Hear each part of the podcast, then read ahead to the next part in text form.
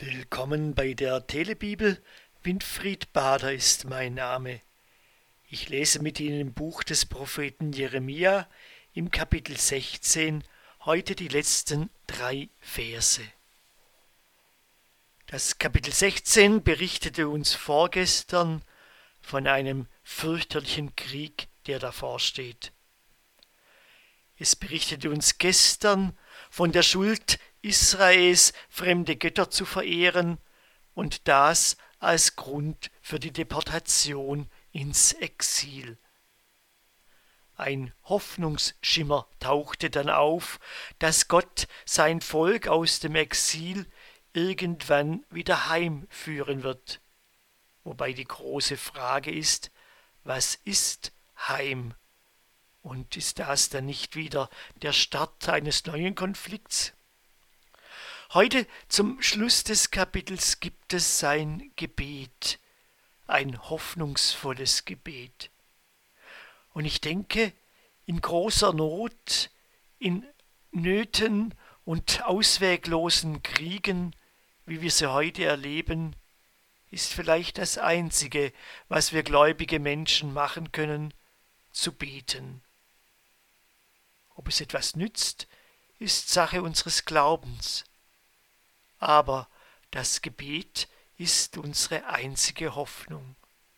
Und so betet Jeremia ab Vers 19, Ewiger Gott, du bist meine Stärke und Kraft. Du bist mein Zufluchtsort zur Zeit der Not. Zu dir kommen Völker vom Ende der Erde und sagen, ja, was unsere Vorfahren glaubten, war nur Betrug, es war ein nichts, sinnloses und nutzloses Zeug. Kann ein Mensch sich den Götter machen? Götzen vielleicht, aber das sind doch keine Götter.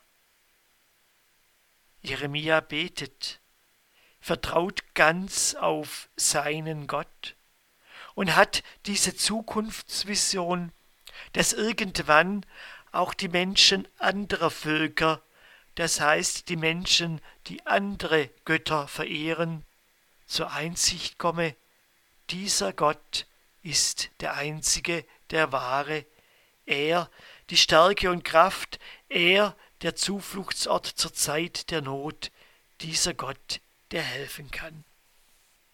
Und das Kapitel schließt ab in Vers 21. Gott spricht dann wieder, deshalb werde ich den Völkern Einsicht schenken, ich werde ihnen meine Kraft und Macht zeigen, dann werden sie endlich erkennen, dass mein Name Yahweh ist. Gott tut das.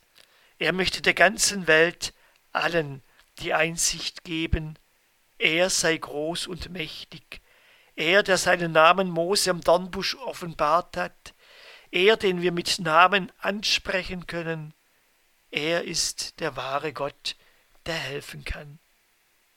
Hilft uns, liebe Christinnen und Christen, dieses betende Vertrauen heute in unseren ausweglosen Situationen weiter